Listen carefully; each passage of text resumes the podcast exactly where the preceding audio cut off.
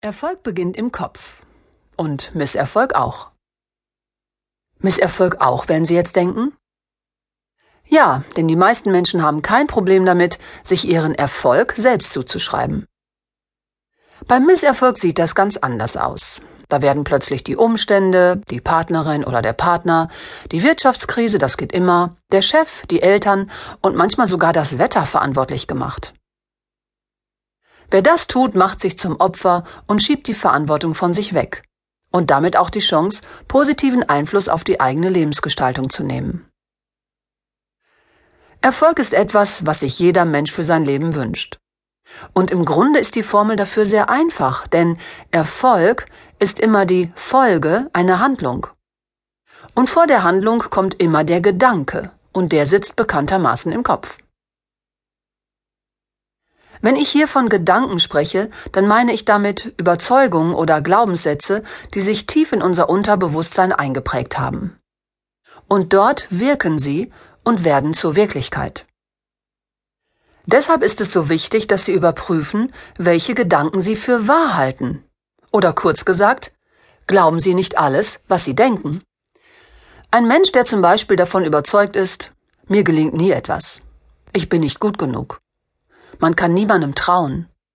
Man darf keine Fehler machen. Oder ich habe sowieso keine Chance.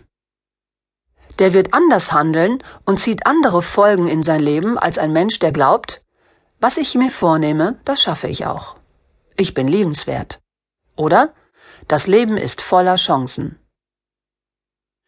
Angenommen, eine Frau, nennen wir sie Clara, ist überzeugt von dem Gedanken, ich finde sowieso nicht den passenden Mann. Auf einer Party sieht sie aus den Augenwinkeln heraus, dass ein Mann sie beobachtet und sich für sie zu interessieren scheint. Wie wird sie handeln? Wird sie ihn anschauen und ihm signalisieren, dass er sie ansprechen soll? Wohl kaum, denn damit würde sie ihrer eigenen inneren Überzeugung zuwiderhandeln. Wir lieben es aber recht zu behalten und tun unbewusst alles, damit das auch so bleibt. Demnach wird sie sich wegdrehen und ihn ignorieren. Die Folge davon ist, dass er das Interesse verlieren und sich abwenden wird. Dies wiederum ist für Clara der Beweis, ich habe es ja gewusst, für mich gibt es nicht den passenden Mann. Sie bestärkt damit praktisch ihren eigenen, erfolgsverhindernden Gedanken. Sie handelt entsprechend und erzielt die daraus resultierenden Folgen bzw. Misserfolge. Sind Sie schon länger Single und seit geraumer Zeit erfolglos auf der Suche nach einem passenden Partner bzw. einer Partnerin? Dann kann es sein, dass Sie sich auch durch so einen beziehungsverhindernden Gedanken selber blockieren. Man nennt das die sich selbst erfüllende Prophezeiung. Sicher haben Sie davon schon einmal gehört. Das ist genau so, als wenn ein Schwein zum anderen sagt, ist doch Wurst, was aus uns wird.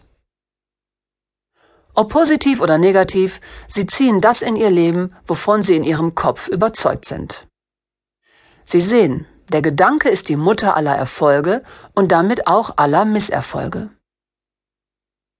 Eine Geschichte.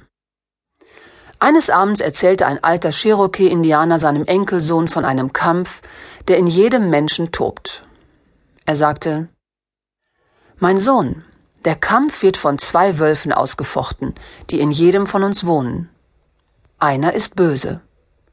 Er ist der Zorn, der Neid, die Eifersucht, die Sorgen, der Schmerz, die Gier, die Arroganz, das Selbstmitleid, die Schuld, die Vorurteile, die Minderwertigkeitsgefühle, die Lügen, der falsche Stolz und das Ego.